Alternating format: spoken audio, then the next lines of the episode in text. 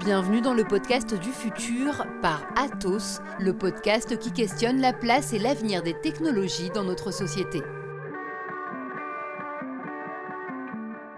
La mobilité, elle doit dès aujourd'hui être bien perçue et bien euh, exister dans la ville comme une solution et pas comme un problème. On évolue d'un monde qui est centré sur la voiture à un monde qui devient centré sur les mobilités douces et où le véhicule personnel est de plus en plus exclu. J'ai l'habitude de dire que aujourd'hui, dans la mobilité du futur, on n'a pas une approche assez scientifique. De la voiture électrique au transport à la demande, de l'impératif environnemental aux réalités urbaines et sociétales, à quoi ressembleront les mobilités du futur?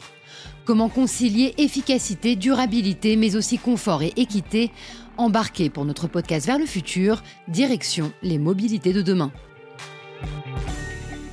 Le premier constat, hein, c'est que le besoin de mobilité il continue de croître. Alors, euh, partout dans le monde, et c'est euh, un élément extrêmement important de développement, d'inclusion sociale, etc. Il faut jamais oublier euh, ces éléments-là, y compris dans nos marchés développés.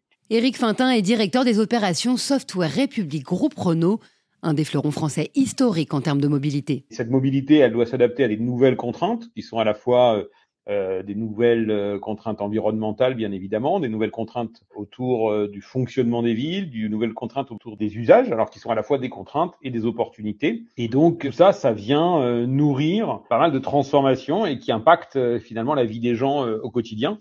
Et donc en ce sens-là, la mobilité, elle doit dès aujourd'hui être bien perçue et bien exister dans la ville comme une solution et pas comme un problème. Pour créer et consolider de nouvelles offres de mobilité capables de répondre aux urgences climatiques et sociales, Renault a lancé avec Atos, Dassault Systèmes, Orange, ST Microelectronics et Thales, la Software République, un écosystème fondé autour de l'innovation pour incuber des startups et développer des projets communs. Si vous prenez les trois tendances fortes de la, de la, de la mobilité aujourd'hui, il y a l'électrification, il y a la connectivité euh, qui va jusqu'à, jusqu'au véhicule autonome et il y a le, le, fait que le véhicule devient un service et plus un objet. Si vous prenez ces trois tendances, finalement, elles ont deux caractéristiques communes.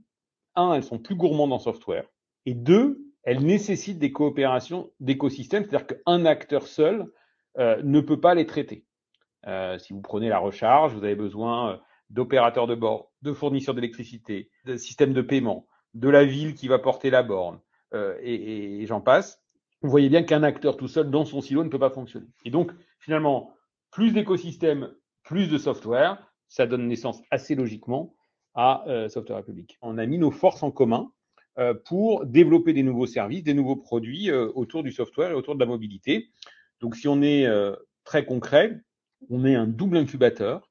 On est à la fois un incubateur de business, c'est-à-dire qu'on prend des projets pour lesquels plusieurs partenaires ont des apports et on va créer des nouveaux produits, des nouveaux services.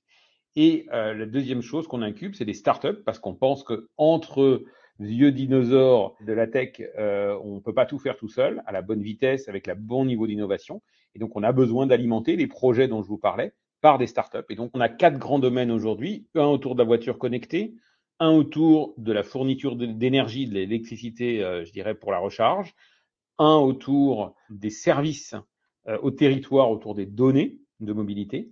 Et puis enfin, euh, un dernier thème autour de la formation de nos collaborateurs, euh, en, particulier en matière de software. Donc ça, c'est les quatre premiers thèmes. Bien évidemment, cette liste, elle n'est pas exhaustive et elle est évoluée en fonction des opportunités de coopération euh, qu'on voit de manière très, très pragmatique. Au cœur de la Software République, on trouve le concept d'open innovation ou innovation ouverte, basée sur le partage des connaissances et la collaboration avec différents acteurs externes à l'entreprise. Une méthode aujourd'hui indispensable pour progresser dans un domaine aussi complexe et tentaculaire que celui des mobilités.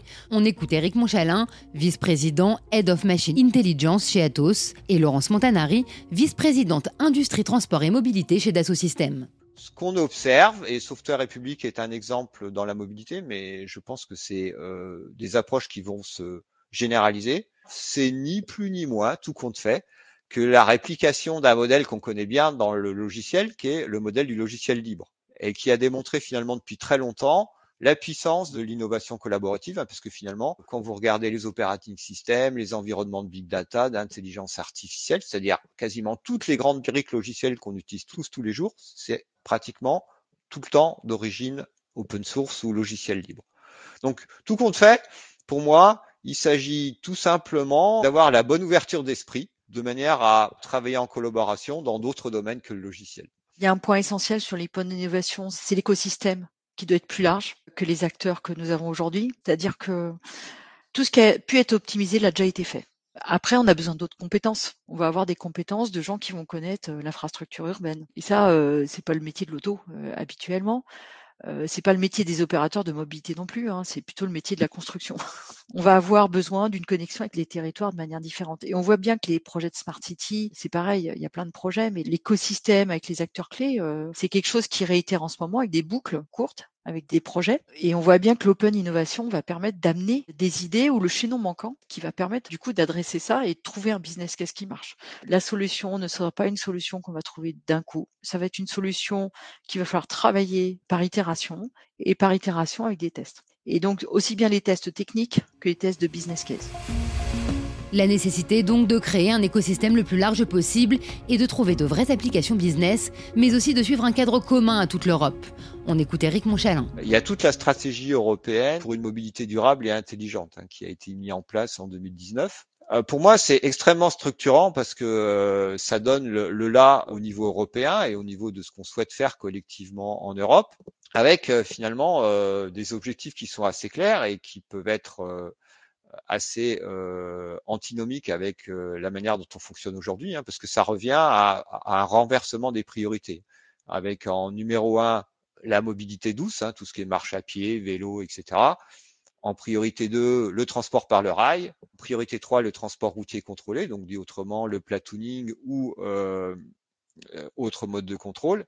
Et puis en priorité 4, le transport routier partagé. Donc on voit tout de suite qu'on évolue d'un monde qui est centré sur la voiture à un monde qui devient centré sur les mobilités douces et où le véhicule personnel est de plus en plus exclu. Et, je pense que vraiment c'est important de s'inscrire dans cette démarche hein, et on retrouve par exemple le transport on demande euh, qui va tout à fait vers euh, le transport routier partagé qu'on évoquait euh, dans les objectifs européens, hein, puisqu'en fait c'est une solution d'écomobilité qui permet particulièrement dans le monde rural ou périurbain d'optimiser les taux de remplissage des transports publics et collectifs.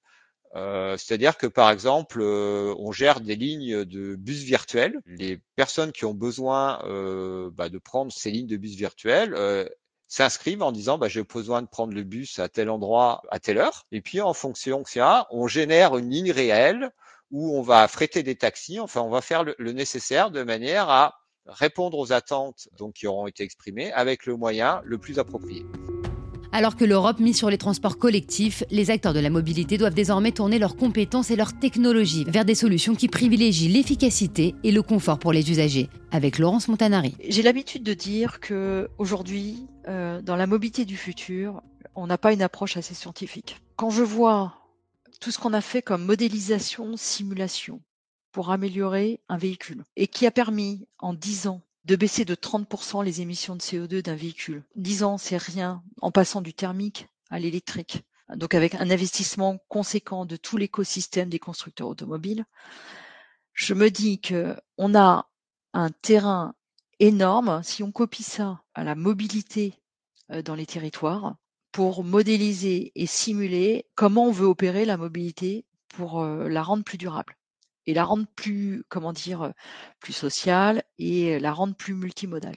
Parce qu'on sait qu'aujourd'hui, la mobilité de demain, elle est multimodale. Et je pense qu'une prise de conscience doit être faite sur le fait que cette simulation va permettre de mettre les tramways au bon endroit, va permettre de voir les limites des transports et des solutions de transport par rapport à, à des simulations de là où les gens vont travailler, là où les gens vont vivre et pour voir simuler par exemple l'impact d'un Covid, post-Covid avec le, le, travail à distance. Donc tout ça aujourd'hui n'est pas assez utilisé, alors qu'en France et en Europe, on a des entreprises qui ont, un, un, je dirais, une, une, capacité scientifique de le faire.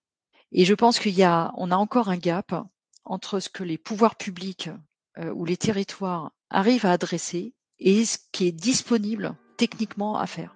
Et ce gap-là, il faut qu'on trouve tous les moyens de le combler le plus rapidement possible. Entre avancées techniques et nouvelles collaborations, entre enjeux économiques, environnementaux et sociaux, les transformations des mobilités portent dans leur giron nos sociétés de demain. C'est la fin de cet épisode. Merci à Éric Fintin, Éric Monchalin et Laurence Montanari d'avoir partagé avec nous leurs idées et leurs réflexions. Merci à vous de nous avoir suivis et à très bientôt pour un nouveau podcast vers le futur.